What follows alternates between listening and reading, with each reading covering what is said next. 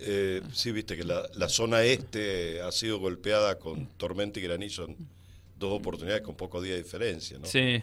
Así que bueno, ayer en, justamente recibiendo a la ministra de Cultura y hacedores de la Fiesta Nacional de la Vendimia, el gobernador anunció que el 100% de la venta de entrada de la Fiesta Nacional de la Vendimia iba a ser destinado a ayuda de los agricultores que sufrieron toda esta inclemencia de, clima, como bien lo decías, y bueno, eh, es justo, es la fiesta de justamente de la producción de Mendoza por excelencia, eh, y es, justo que, que vaya, es una ayuda que complementa otras ayudas más que se vienen implementando del gobierno de la provincia, eh, también con hay algunos desde el Ministerio de Economía, incluso están planteando, están viendo para flexibilizar la ayuda. Eh, leía también, por ejemplo, para el contratista de viña, el que colabora en el trabajo rural, por ahí no la exigencia como venía siendo del secundario completo, a eso me refiero, ¿no? Entonces, y facilitarle el acceso a veces a créditos blandos, tasas eh, financiadas con plazo de gracia de, de 12 meses, a devolver en 36 meses, que son tres años. Bueno, eh, es un buen ejemplo a seguir. También veía, para tomar otro buen ejemplo, ¿no? Sí. y, la municipalidad de Maipú, el Consejo Deliberante con el Intendente, eh, eximen de tasas municipales eh, aquellas eh, agricultores que hayan tenido una pérdida del 50% más, con certificación de, de esas pérdidas como corresponde. Eh, para hacer los trámites, eh, así que van a ser eximidos. Digo esto porque eh, también coincide con que se aprobó el presupuesto municipal con la ayuda crediticia a la pulpera de San Rafael, donde sabemos los beneficios que aporta al productor, aquel que entrega su producción a través de, de las cooperativas que operan con la pulpera, y sabemos de esto que con un un préstamo que ya fue el segundo, que fue devuelto el primero, con una tasa muy baja que no existe, en, eh, de 2%. Bueno, eso también podrían, estos eh, ejemplos podrían servir a nivel local, ¿por qué no? Eh, bienvenido sea todo esto, ¿no? Sabemos que nuestra producción primaria y, y no vamos a dejar de, de estar, y me parece bien que como dirigentes, como eh, ejecutivo estén en el día a día con todo lo que estamos viviendo, inclemencias climáticas, cambio de clima que ha venido para quedarse, transformación de, de la agricultura hacia dónde tendrá que ir, pero mientras tanto eh, todo esto se lleva a veces el, el 100% que es el sacrificio de todo un año. ¿no? Sí, sí, la verdad es que hay que ser productor, ¿no? Hoy en, en cualquier lado, acá en, en, el norte o en el país, en definitiva. En todos los lados, viste la sequía. Sí, sí, sí, eh, exacto. Igual yo te digo, yo, yo, te digo, no sé si en otros lugares, obviamente que cada sector tiene sus complicaciones, pero lo de Mendoza, si no es por las heladas tardías, que el granizo, eh, porque por ejemplo en Mendoza se da esto, si bien, a ver, no es la única provincia donde caiga granizo, pero en Mendoza debe ser una de las provincias más castigadas, ¿no? Por el tema del granizo puntualmente en, en verano, por ejemplo. Es una provincia castigada y cuando hay inclemencias como esto de tormentas, granizos, sabemos que a veces las pérdidas eh, superan el 50, el 60%, bueno. Sí. Y es que la producción con la que se vive todo el año. Totalmente. Entonces, esa es la gravedad, ¿no? Bien. Bueno, Abel Freidenberg, senador provincial de la UCR. Eh, Abel, bueno, te quiero consultar por eh, este tema que ha dado mucho que hablar luego de lo anunciado por el gobierno nacional que tiene que ver con la cesión de terrenos a la comunidad mapuche. Eh, han salido críticas desde todos lados. Ustedes inclusive dieron el otros días una conferencia de prensa, pero ya que te tenemos acá queremos conocer un poco eh, qué visión tienen sobre esta decisión que, se ha tomado, ¿no? Sí, yo eh, primero lo de la, la conferencia de prensa es fundamentalmente lo hicimos como legisladores.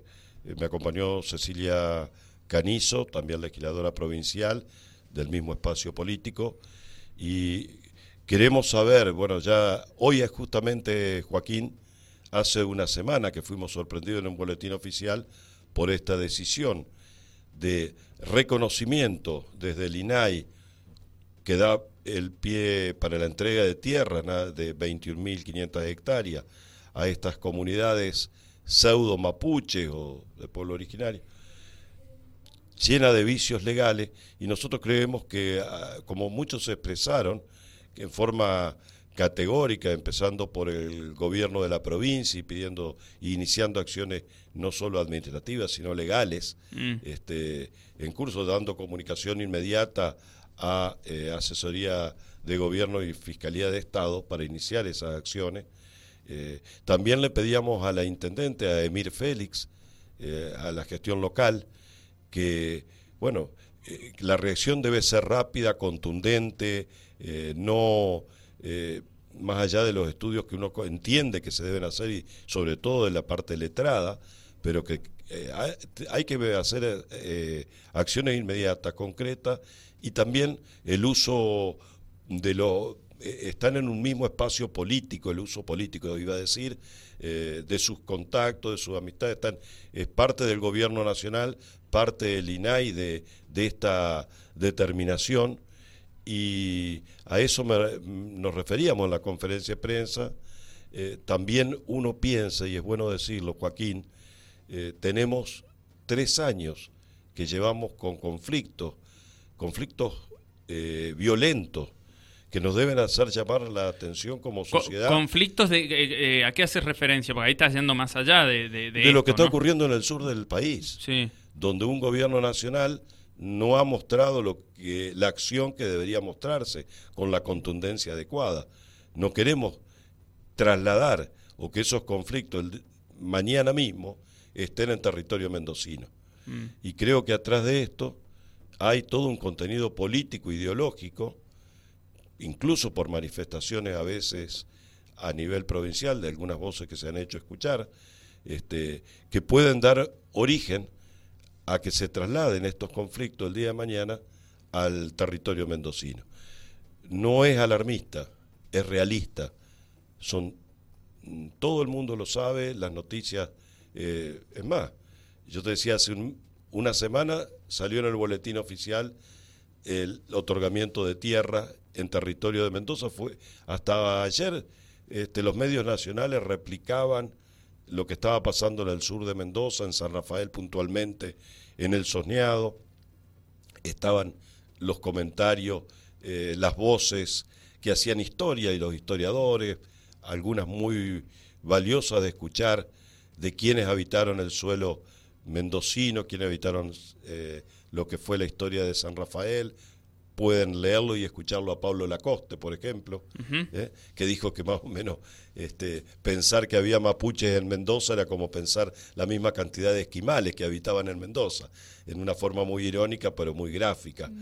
Eh, pero sin entrar en esas disquisiciones, vuelvo a decirte, lo importante es que creemos que hay que actuar rápidamente, aprovechar ya te digo, eh, del punto de vista jurídico, legal, las acciones inmediatas, no solo administrativas, y las visitas a Buenos Aires del señor intendente Mir Félix, que tiene la posibilidad de hablar directamente, eh, justamente estuvo con el presidente, con Alberto Fernández, con sus eh, secretarios y ministros, para que derogue inmediatamente esta resolución hasta aclarar cómo fue tomada, ¿no? Bien.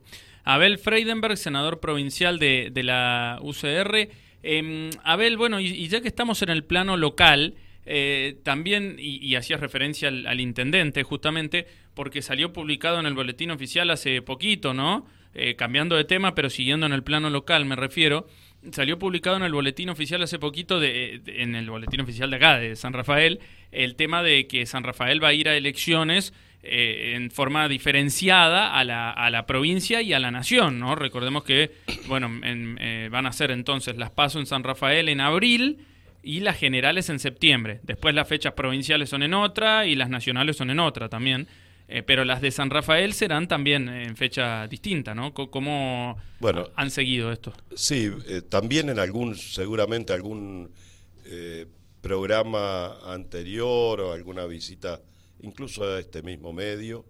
Eh, pedíamos informe si se iban o no se iban a adelantar, había habido Omar Félix eh, desde eh, la legislatura, había dicho del desdoblamiento de las elecciones, pero después no, no hubo otras voces. Nosotros pedimos si eso e, ocurría y como todavía no estaba pensado, perdón, presentado el mm. presupuesto municipal, se había pedido una prórroga, queríamos saber que se le dijera, porque es un derecho de la ciudadanía, eh, más allá de que es totalmente legal que un municipio, más allá de conjeturas políticas, conveniencias políticas, como también lo dijimos y lo confirman los hechos, que valen más que las palabras, sus conveniencias políticas no es casual que los seis, que los departamentos gobernados por intendentes del espacio del frente de todos adelanten y no quieran ni siquiera, no digo porque esto es una ley ya de la provincia, el, de, el calendario electoral, como lo fijara el señor gobernador, por supuesto que por ya están establecidos el calendario electoral provincial y no quieran tampoco este, en, en una época de crisis, de conflictividad social, de todo lo que ocurre, eh, compartir el calendario electoral con la provincia. ¿Les da la posibilidad de doblar? Sí le da. ¿Lo dijimos? Sí es legal también. ¿Qué costo tiene para un municipio al desdoblar, adelantar?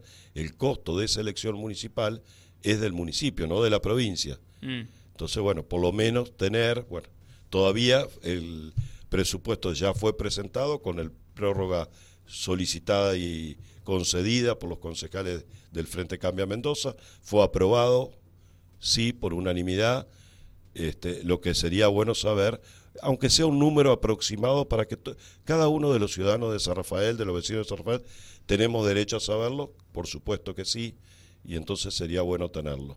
Bien, sí, lo que ustedes plantean es en definitiva que debido a la crisis económica hubiese sido una buena alternativa de ahorro, ¿no? Eh, ir eh, en simultáneo. cuando hay el 50% de pobreza este, en el país, cuando esta pobreza no vayamos a ser por grupo etario, la más golpeada son los de personas mayores y la infancia, donde aumentan esos porcentajes, donde tenemos una inflación histórica en el país y no, no tampoco tenemos vicio más que de, no sabemos a dónde vamos, estamos navegando sin saber cuál es la política económica, a dónde nos va a conducir simplemente eh, lo que uno, y creo que casi todos sentimos, es que como esto es, llegar de la mejor manera posible por conveniencia electoral o por lo que fuera, o por sanas conveniencias, pero la inflación incontenible que con, uno a veces ve que este, son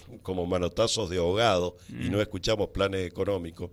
Este, entonces, bueno, ¿por qué no sería un buen ejemplo? Como decíamos recién y volviendo a la comparación, ¿cuánto puede ser el ingreso por las entradas de la fiesta, la vendimia? No lo sé pero lo que sea, siempre que sea para una ayuda económica de hacia todos nuestros eh,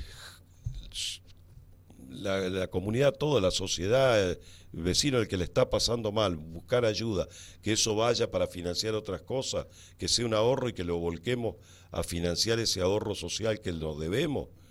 Yo creo que es un alivio del bolsillo, pero un alivio en la calidad de vida de muchos, muchos, muchos que están sufriendo con esta crisis económica, ¿no? Y que no, no la están pasando bien, que no se llega a fin de mes y que se está pasando hambre. Bien.